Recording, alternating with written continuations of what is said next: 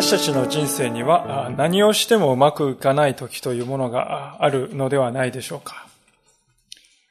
自分ではこれは妙案だとこう思って、やっていることが後から裏目に出てしまってますます傷口が大きくなるように感じられる。そういうことがあるんではないでしょうか。でそういう時に私たちはですね、非常にこう神様を遠いと遠く感じるのではないかと思うんですね。ああ、私は神様から離れてしまった。神様はもう私のことなど見ておられないに違いない。それで、こうも物事がうまくいかないのだ。まあ、そういうふうに考えては、疎外感とか寂しさを募らせる。ということはないでしょうか。物事がうまくいかないときにその背後にさえ神様はおられるのだということを感じることができる人はむしろ稀かもしれません。しかし聖書が語っていることは現に神様がそうしてくださっているのだということであります。今日はその生きた実例をご一緒に見ていきたいと思うのです。今日の主人公でありますダビデは、親友である王子ヨナタンのですね、命がけの取りなしにもかかわらず、サウル王様から命を狙われる身となっておりました。ヨナタンはダビデの姿を常々見ていて、この彼こそはイスラエルの真の王となるのだということを悟って、彼自身が王子であるにもかかわらず、父親であるサウル王の意に反して、ダビデをですね、逃がすわけであります。それが20章に書かれています。特に20章の最後の41節からのところにあるこの二人のですね、別れの場面というのは、涙なしに読めないという感動的な部分であります。そこにあるのは信仰によって結びつけられた友と、また友と。その麗しさというものがここに溢れているように思うんですよね。それはどんなにかダビデの心をですね、折れそうな心をですね、励ましたかと思うんです。しかし、その余韻に浸っている間もなく、ダビデはですね、すぐに現実に引き戻されるわけです。それは、生きるためのパンはどこから調達するのか。そして、身を守るための武器をどこで絵に得るのか、ということであります。まあ、それでダビデはある町に向かったわけですね。一節からですが、ダビデは、ノブの祭司アヒメレクのところに行った。アヒメレクはダビデを迎え、恐る恐る彼に言った。なぜお一人で誰もお供がいないのですか？ダビデは祭司アヒメレクに言った。王は、あることを命じてお前を使うし、お前に命じたことについては何事も人に知らせてはならないと私に言われました。若い者たちとは近々の場所で落ち合うことにしています。ところで、今お手元に何かあったら5つのパンでも何かあるものを私にください。まあ、ダビデは最初ノブというですね、町に向かうのでありますが、これはまあ、エルサレムのですね、ちょっと北にある町で、祭司の町とこう呼ばれております。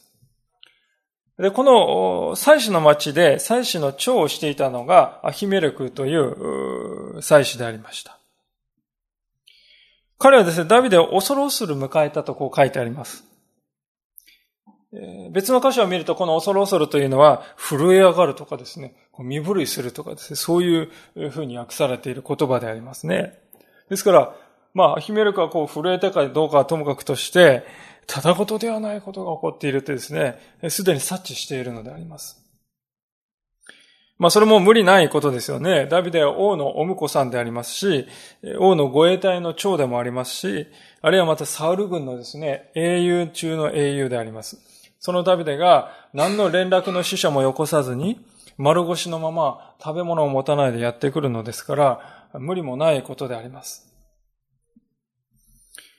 で、このアヒメレクという人は後のやりとりを見るととても誠実な人物であるということがわかるわけですけれども、しかしこのアヒメレクはですね、兄弟である別のアヒヤという祭司がおりました。で、このアヒヤという祭司はですね、サル王の相談役としてですね、仕えていたのであります。ですからそのこともあってダビデは、このアヒアの兄弟であるアヒメレクをですね、信用して良いものか。まだわからない。勝ったわけですね。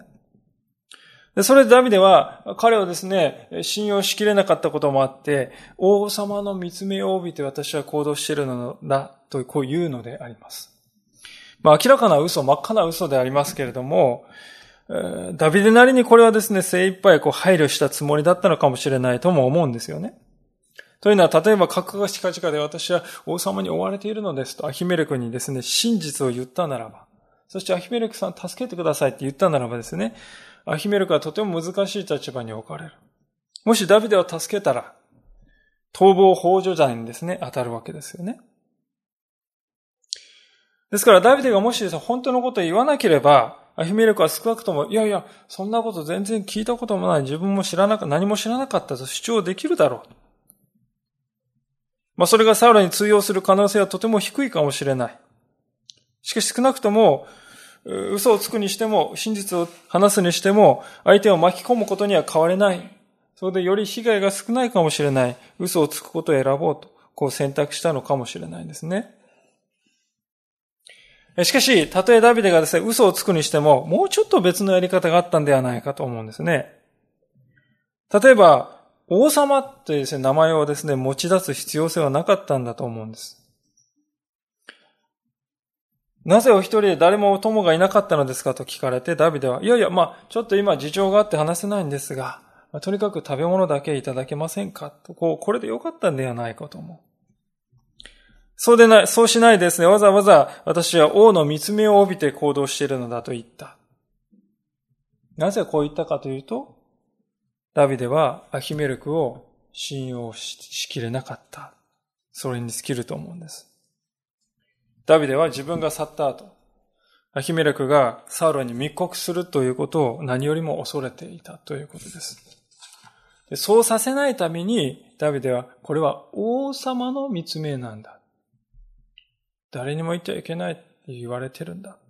まあ、そう言っておけばアヒメレクは王様にわざわざこういうことを話すことはなかろうと。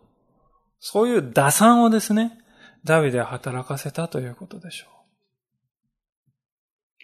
しかし、このような打算こそが、後にアヒメレクの一族をですね、悲劇的な結末に追いやってしまうわけであります。でそもそもなぜダビデがこんなですね、人間的な対応にですね、終始してしまったかというと、根本的な原因はですね、どこにあるかといえば、一重に、神様を守ってくださるというところに、信頼しきれなかったというところに尽きるんだと思うんですね。ダビデは本来神様が、神様が油を注いでくださって、神様に選ばれて、次の王様にですね、任命された人なんですよ。神様がそうしたんだったら、神様が責任取ってくださるでしょう。神様が守りを、守ってくださるでしょう。そう思って、ダビデは、このピンチの中で静まって主の声を聞く。それが彼がですね、すべきことではなかったかと思うのです。ところが彼はですね、自分ではとても起点を聞かせたつもりでありながら、策を浪して、自分で自分を救おうとですね、右往左往しているのであります。だその結果どうなるかというとですね、彼の周りにいる人々がどんどん巻き込まれていく。そして大きな被害を受けていくって、そういうことになるんですね。いや、これはどこかで見た光景かもしれない。私たちもそうですね。同じことをしているんではないかと思うんです。ダビデの姿はですね、そういう私たちに対する生きた警告であろうと。私はまずこのところで思わされるのであります。で、こうしてですね、真っ赤な嘘をついているわけですが、ダビデのその言葉に対してアヒメレクはどういう対応をしたかというと、ちょっとダビデさん、それおかしくないですか？とかですね、問いただすどころか、思いがけない対応をしてくれるわけですね。それが4節からのところですが、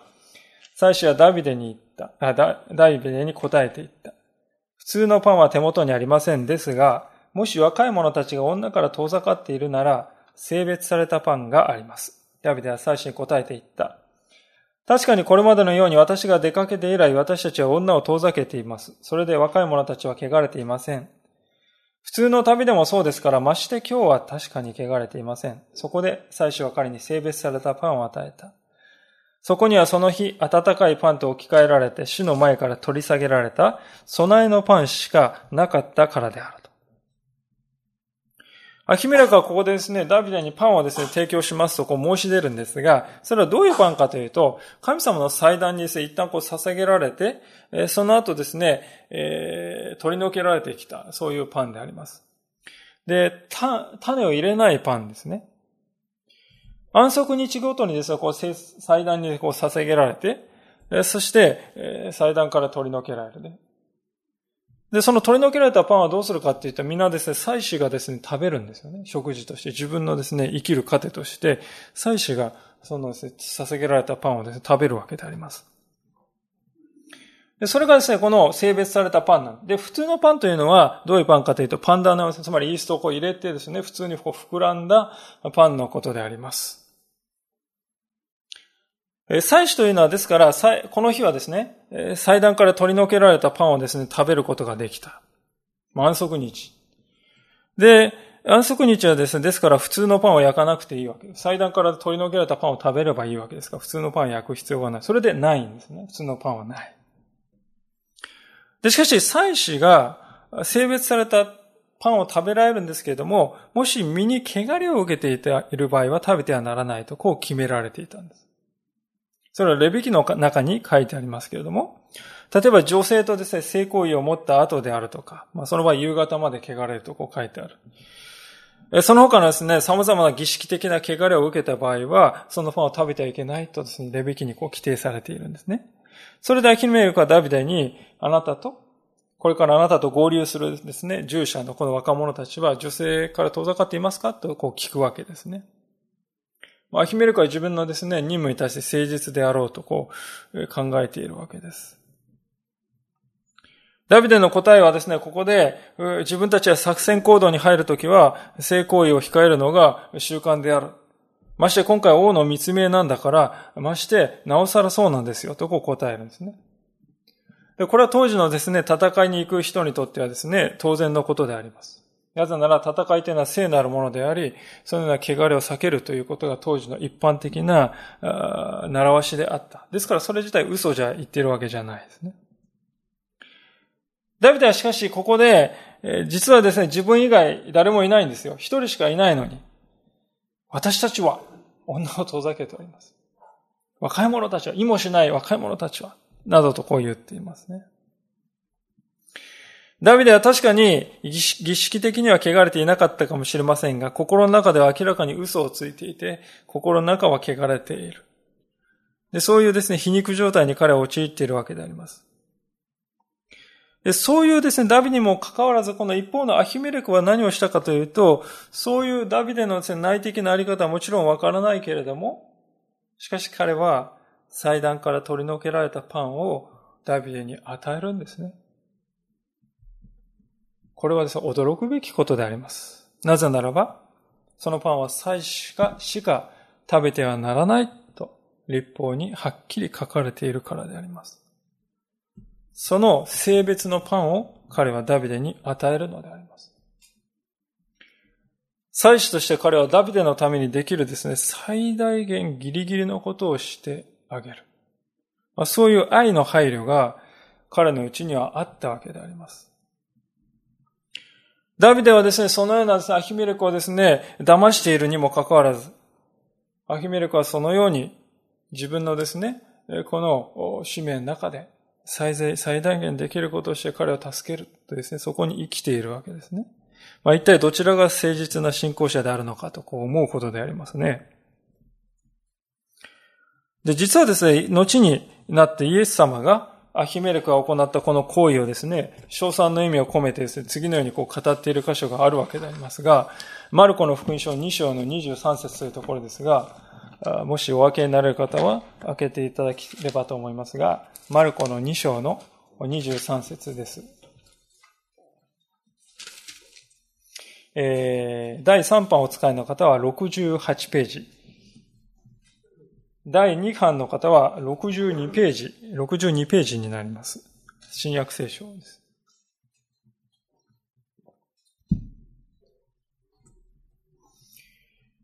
えー、お読みします。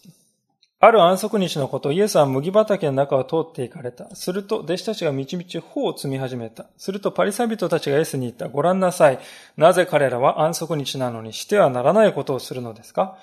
イエスは彼に答えた。ダビデとその連れの者たちが食物がなくてしもじかった時、ダビデが何をしたか読まなかったのですか？アビアタル、まあ、これアビアタルってアヒメレクの息子であります。多分、え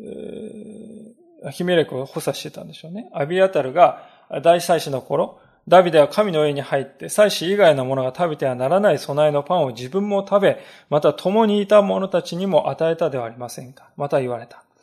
安息日は人間のために設けられたのです。人間が安息日のために作られたのではありません。人の子は安息日にも主です。こう語っているわけであります。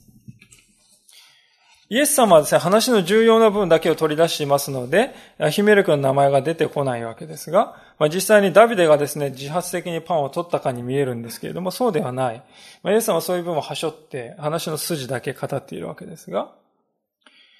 え、実際にダビデにパンを与える決断を下したのはアヒメレクでありました。でそうなるとイエス様はですね、あたかもアヒメレクが、まあ、臨機応変にね、まあ規則は規則だけどね、それはまあ、それとして、えー、ね、ちょっとこう柔軟に解釈して、ダビデを助けてあげました。そういうですね、柔軟性がある人物だって、そういうふうにイエス様を褒めているかっていうと、そうではない。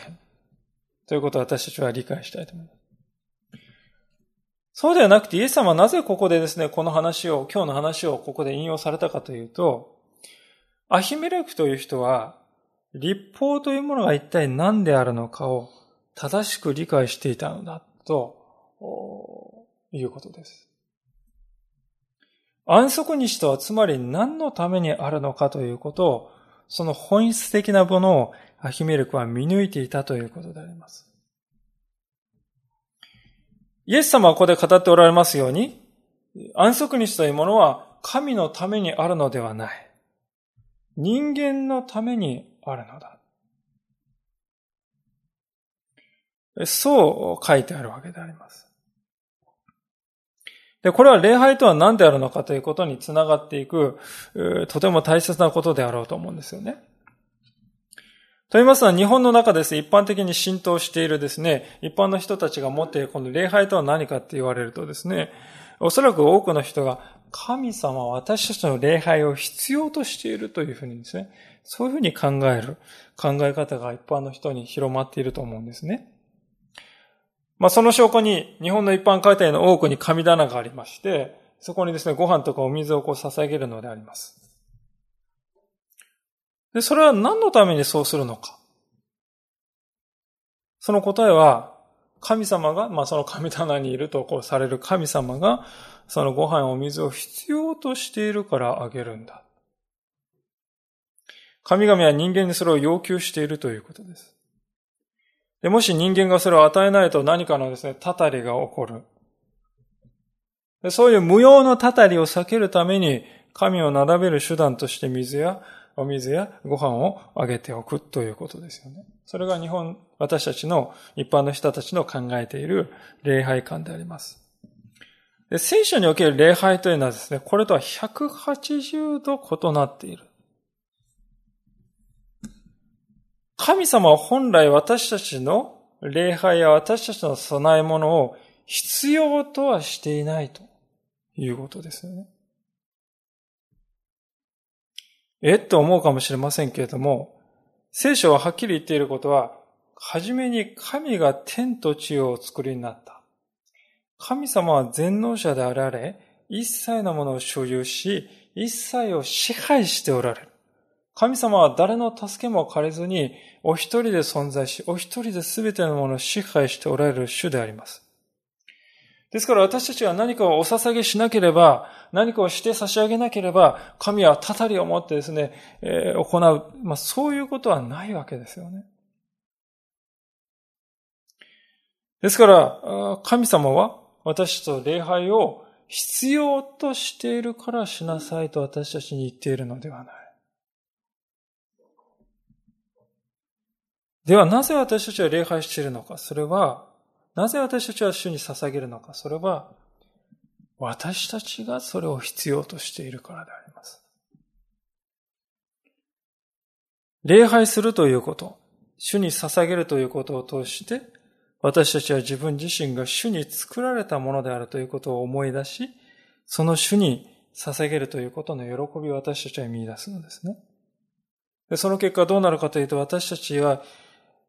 私たちにとってですね、神様こそがいつでも私の帰るべきところであり、ホームである。そのことを礼拝として私たちは確認し思い出す。心に刻む。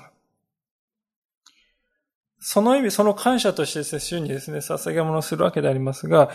まさにですね、ですから安息日というものは人間のためにあるということです。人間が安息日のためにある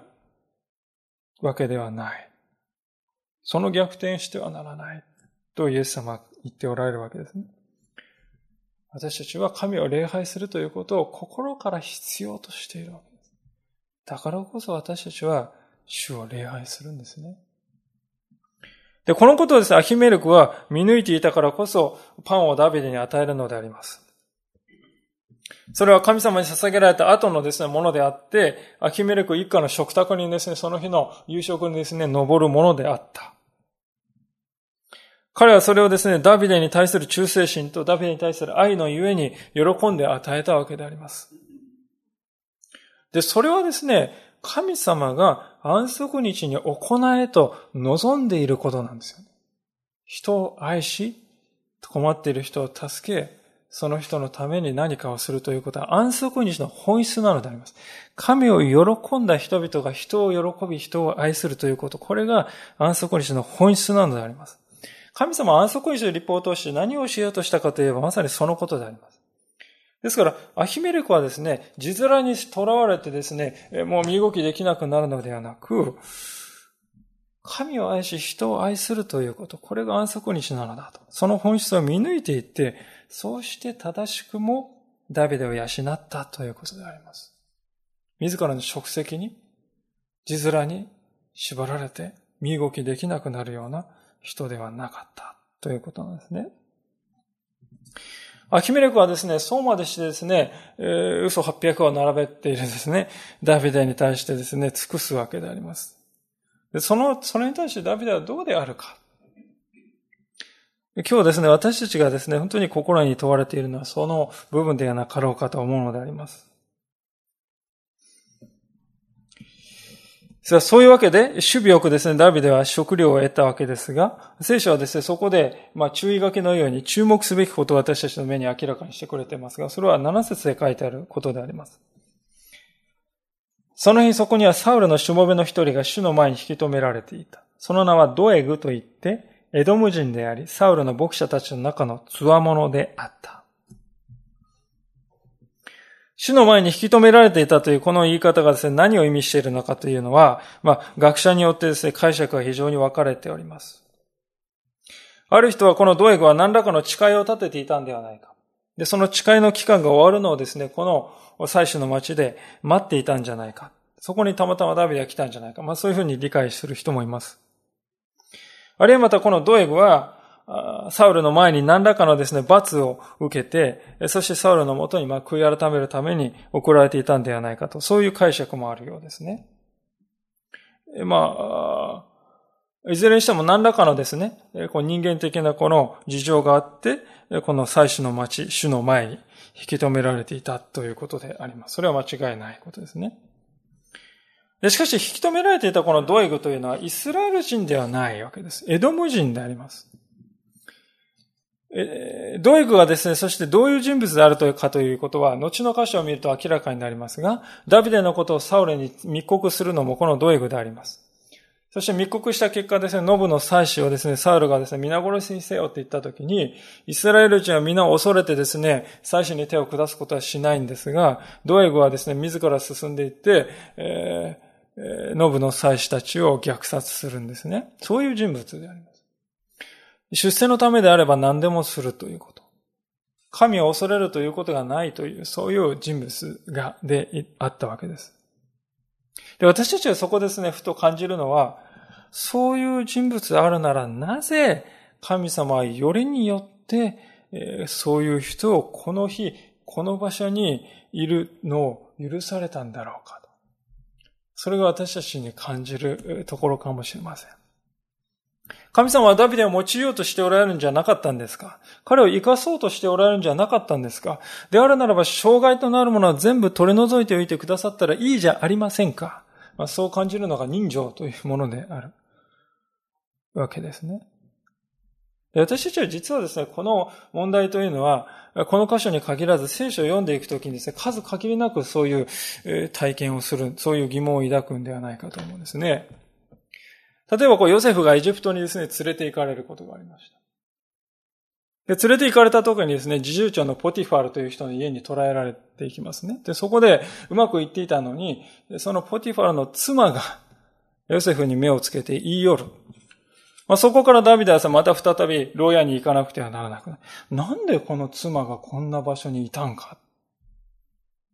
そう思うわけです。あるいはまたその後、イスラエルの民はエジプトで400年間も奴隷にされる。まあ、エジプト王のファラオですよね。このファラオがイスラエル人を400年間も奴隷にして、なぜこんなファラオがこの時にこの場所にいたのか。もっとなぜイスラエルに好意的な王様が置かれなか、まあ少なくとも最初は好意的だったんですから、なぜそのままにならないのか。あるいはもっと新約の時代に行きますと、なぜ神様は十二弟子の中にイスカリオテのユダが入ることを許されたのか。なぜサウロはまたクリスチャンを、あんなに迫害して牢屋に入れてあるステパノをですね、殺す、そんなことが起こる前に神様はパウロを、サウロを改心に導いてくださったらよかったじゃないか。まあ、などなどですね、私たちが人間的な見地からですね、見ますと、こう、およそ、そういうことは起こらない方がよかった。そういう人はいない方がよかったと思う人がいるんですよね。現に。で、私はですね、それは、聖書がですね、教えていることは、そうしたすべての事柄の背後に、神の摂理が確かにあるということを私たちは学ばなくてはならない。と思うんです。聖書を読んでいくときに私たちは確かにわかるのは、そうした人々は皆、神様のご計画が実現するために、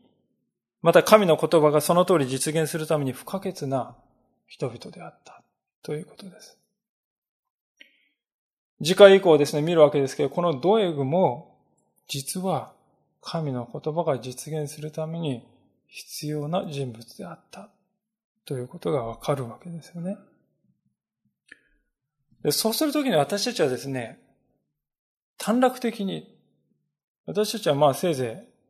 い1年、5年、3年、10年、その間のぐらいのことしか考えていない。しかし神様のそのご計画というものはもっと広く、もっと遠大で、もっと深い。私たちはそういう目で神様のなさることを見なくてはならない。と思わされるのであります。さあ、そうして、ダビデは食料をようやく得ることができるわけでありますが、彼がもう一つ必要としていたものがありまして、今度はそれを得ようとするわけですが、8節から、ダビデはヒメレクに言った。ここにあなたの手元に槍か剣ありませんか？私は自分の剣も武器も持ってこなかったのです。王の命令があまりに急だったので。祭司は言った。あなたがエラの谷で撃ち殺したペリシテ人ゴリアテの剣がご覧なさい。エポデの後ろに布に包んであります。よろしければ持って行ってください。ここにはそれしかありませんから。ダビデは言った。それは何よりです。私にください。ダビデがですね、このノブの町に来るときにそこにゴリアテの剣があるのを知っていたのか知っていなかったのかと、これもまたですね、議論が分かれております。でも祭司がですね、剣をですね、えー、保管しておくという、そういう必要は全くありませんので、おそらくダビデはここにあると知ってやってきたのであろうと思います。で、そうなるとダビデはまた嘘に嘘を重ねている。知らないかのようにですね、やってくるわけであります。まあ彼の言っていることは冷静に考えるとあちこちボロが出ているわけですが、まさか最初からですね、ゴリアテの剣をくださいなんて言うわけにもいきませんから。苦しい嘘をですね、突き通して、何か剣とかありませんかねとかってもう宙を見ながらですね、言ったのかどうかわかりませんけども。それでアヒメルクはですね、えー、なんかいろいろ思ったかもしれないけれども、事情をあえて尋ねたりはしないで、ダビデの求めに応じるのであります。で、それを聞いたダビデは、ああ、それは願ってもない最高のものがここの時に与えられた、なんてですね、猿芝居もこういいところでありますけれども、えー、まあそこでですね、えーゴリアテの剣を得てですね、これこそ神様の助けだ、もう思ったかもしれませんね。渡りに船だと思ったでしょう。願いより最大のですね、強力な、最も強力な武器がこういう困難な状況の中でですね、うまく手に入ったって思うんですよね。で、そうなるとですね、ダビデは、ああ、大丈夫かもしれないって希望を抱いたかもしれない。神様はこの逃避行を助けてくださるんだ。その印なんだって考えたかもしれないですよね。うまくいった。でそう考えているダビデはですね、えー、実はその剣がですね、次なる危機をですね、もたらすなんてのは、この時は予想もしていないですね。10節ダビデはその日すぐにサウルから逃れ、ガテのアキシのところに行った。するとアキシの家来たちがアキシに言った。この人はあの国の王ダビデではありませんか皆が踊りながら、サウルは千を打ち、ダビデは万を打ったと言って歌っていたのは、この人のことではありませんか？ダビデはこの言葉を気にして、ガテのアキシを非常に恐れた。このダビデが逃げていったガテというのは、さっきまでいたノブというところは50キロくらい離れているんですね。で、50キロくらい離れているんですが、なんとですね、それはペリシテ人の町ですよ。サウルから逃れるためにダビデが逃げ込んだのは、なんと、サウルの敵であるペリシテ人のところであります。敵の敵では味方だとこう考えたのかもしれません。あるいはまた、風来坊を装っておけば正体を見破られないだろうとこう考えたのかもしれません。で、最悪見破られたとしてもですね、私はサウルから命を狙われているのです。えー、なんとか、なんとかって言って事情をですね、話せば、サウル軍とですね、敵対してるんですから、ペルシア人はですね、自分のことを傭兵として役取ってくれるんではないかと考えたかもしれない。しかし、このダビデの発想っていうのは、どう考えても、何をどう考えても、楽観的で過ぎたと言わざるを得ないと思うんですね。なぜかと言いますと、ご承知の方も多いかと思いますが、このガテ、逃げ込んだですね、ガテという町は、ゴリアテのふるさとでありますよね。ゴリアテを討ち取った人物が、ゴリアテから奪い取った剣を持って、ゴリアテの故郷に行ったのであります。まあ、どう考えても愚かな行為としか言いようがない。しかしそこまでダビデが追い詰められてたとも言えると思うんですが、おそらく私はですね、まあ大丈夫じゃないかってですね、多少高をくくっていた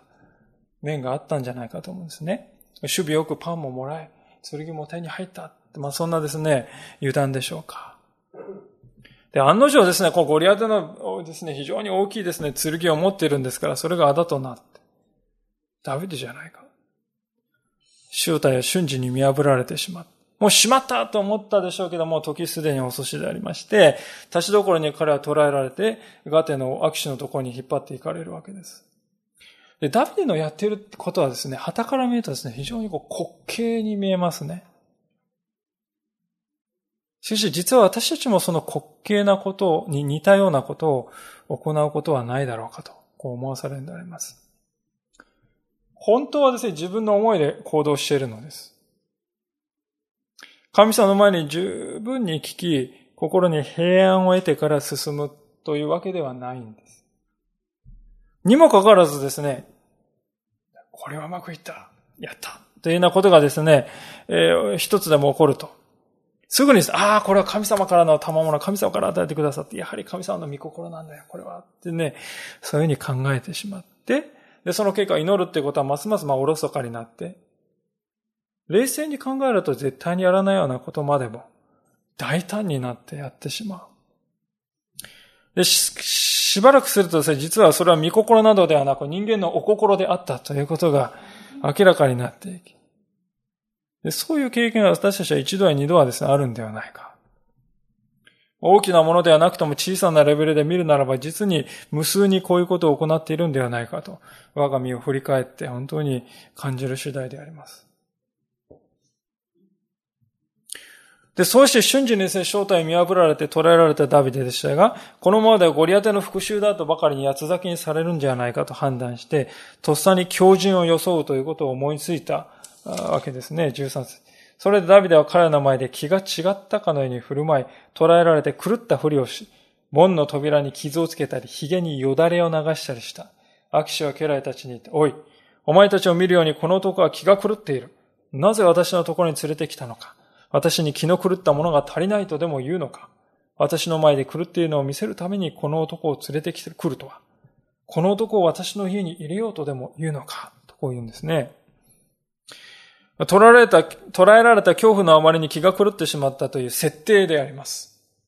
でもこれに命がかかっていると感じたダビデはもう白真の演技で、握手の関心を失われることに何とか何とか成功するんですね。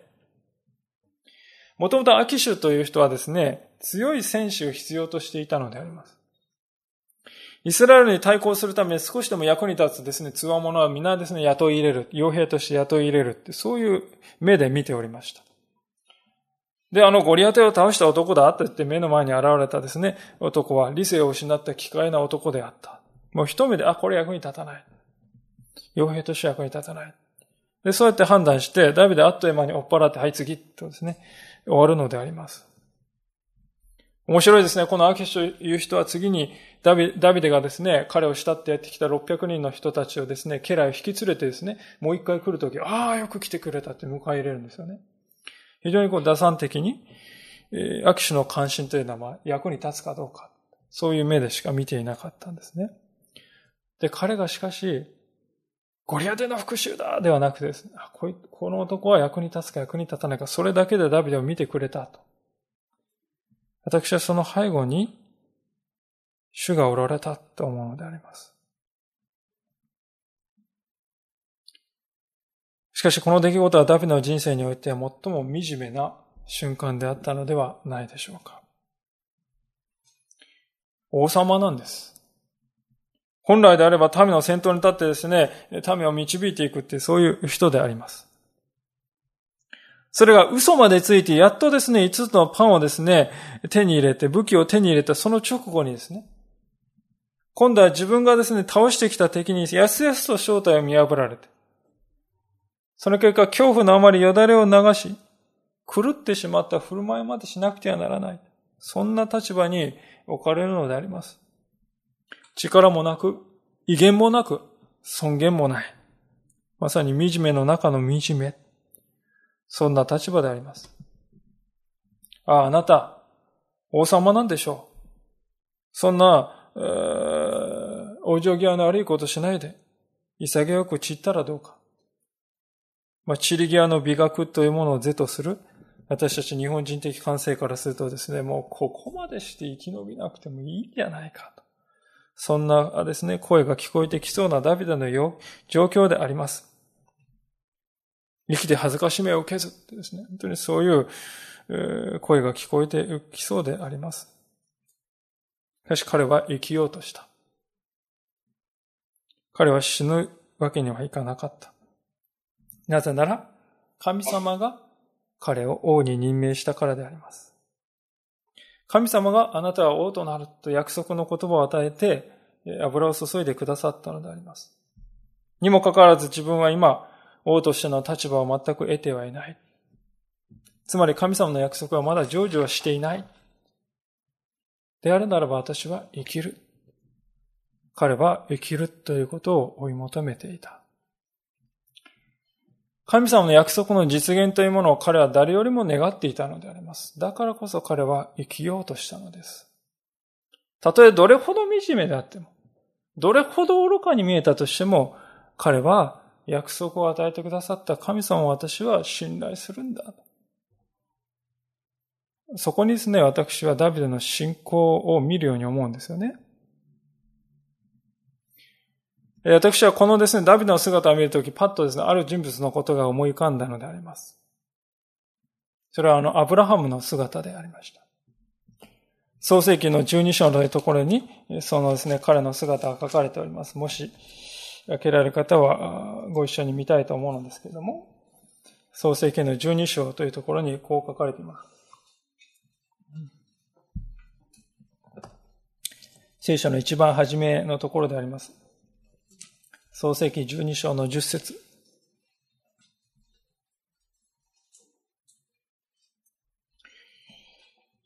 お読みします。さて、この地には飢饉があったので、アブラム、まあ、アブラハムは、エジプトの方にしばらく滞在するために下っていった。この地の飢饉は激しかったからである。彼はエジプトに近づき、そこに入ろうとするとき、妻のサライ、まあ、サラですね、に言った。聞いておくれ。あなたは耳を麗しい女だということを私は知っている。エジプト人はあなたを見るようになると、この女は彼の妻だと言って私を殺すが、あなたは生かしておくだろう。どうか私の妹だと言ってくれ。そうすればあなたのおかげで私にもよくしてくれ。あなたのおかげで私は生き延びるだろうと、こう言うのです。でアブラハムはですね、飢饉があったのでエジプトに逃げるんですが、その時に自分の妻のゆえにパロ、つまりファラオが命を狙ってくるんではないかというもう恐怖心にとらわれて、妻のこと妹だと嘘をついてくれとこう頼み込む。その結果どうなるかというと、妻のですね、身が危うくなるわけでありますね。で、その時に神様は誤解にくださって、ファロの、ファラオの家がですね、大混乱になって、まあ、住んでのところで、えー、助かるんですよね。で、こういうことをですね、アブラハムはしてしまうんですが、驚くべきことは、この十二章というのは、アブラハムの人生を変える出来事が起こった。つまり、神様の飯がですね、与えられた大事なですね、その局面なんですよね。で、アブラハムは神様の飯に応じてですね、立ち上がってですね、カナンに行くって出発したんですね。出発した、で、着いた直後に、このようなことを行っているんですね。で、さらにですね、私はですね、本当にですね、こう驚かされるのは、これが一度きりのことではなく、20章においてもう一度同じことをするというですね、アブラハムは。もう一度自分の妻のことをサラ、妹だと言うんですよ。それどころか息子のイサクすら同じことをするとですね。いや、何も学んでいないではないか。信仰は一体どこにあるのかね。信仰の人アブラハムと言いますけど、この姿を見ると信仰は一体どこにあるのか。もうそう感じて当然の場面であります。彼は自分の身を守るために嘘をつきました。で、その嘘の家に周りがもう、関係のないパロ、パロまでですね、振り回されて被害を被るんですよね。構図を見るとですね、今日の箇所のダビデともう完全に一致しているんじゃないかと思うんです。アブラハムもダビデも神様の御心は自分が生きることだってそこにあると分かっているんですよ。しかし目に見える現実を見るとそこに命の危険があるって迫っている。矛盾した状況なんですね。神様は生きるっていうことは御心だって分かっている。でも現実を見ると命の危険があるじゃないか。そこで矛盾した結果を前にして人はですね、えー、何をするかというと、祈るんではなくて、人間的な解決に耐えろうとする。その結果何が起こるかというと、周りを巻き込んで深刻な事態が起こるんですね。で、旧約聖書に登場してくるこの信仰者たちというのは皆、こういう実に人間的な弱さを持った人々であります。彼らは決して理想化された信仰者などではない。それどころかこれを見るときに、自分が助かりたいために妻を出しに使うか鼻持ちならない人間。アブラハムを見て、私は正直にそう思いますね。彼にはそういうところがあって。あるいはまた、聖書を見ていくとサムソンもそうでありましたし、今日の箇所のダビデもそうであります。しかし私私たちが本当に学ぶべきことは、それでも神様は最終的には彼らを驚くほど成長させ、目を見張るほど鮮やかな救いのご計画を彼らを通して実現なさるということです。そのことを見るときに神様のご計画というものは私たちの愚かさとか、私たちの失敗とか、そういうものによってついえてしまいかねないような、そんなやわなものではないということがわかります。いや、むしろ神様のご計画というものは私たちの失敗を通して、むしろ鮮やかに世に表されるということではないでしょうか。今日の21章の11節を見ると、ペリシテ人たちはですね、ダビデのことをです、本当に意味深な呼び方をしております。捕まった時に、ベリシテ人たちはダビデのことを、あの国の王と11節で言っております。あの国の王ダビデだ。それが何を意味しているのか、このペリシテ人たちはよく分かってはいなかったかもしれない。しかし彼らは知らず知らずのうちにダビデが王となるということを口にしている。神のご計画を知らず知らずのうちに口にしているのであります。私たちの人生というものもこのような目で見ることが必要ではないでしょうか。私たちの中で誰一人自分の信仰生活を誇ることができるような人はおりません。もし、誇るような思いがあればね、それは自分を知らないだけだと思います。私たちはアブラハムをはるかに上回って妻を犠牲にしてきたのではないか。ダビデははるかに上回って嘘をついてきたのではないか。ダビデ以上に演技を重ねて生きてきたのではないか。そういうものではないか。しかし、それでも神様のご計画は、私たちの愚かさには左右されないということです。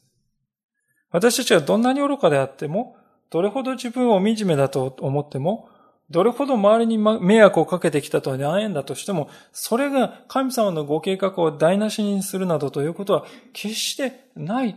ということですよね。だからこそ私たちは主に信頼して歩んでいってよいわけです。だからこそ私たちはこうして礼拝、主を礼拝して感謝を捧げてよい。主により頼んで生きていけばよいわけです。ダビデが本当にそのことを思いながら歌った歌が詩篇の34編にあります。ここを見て今日のメッセージを終わりたいと思いますが、詩篇の34編であります。第3版で936ページ。第2版では858ページであります。詩篇の34編です。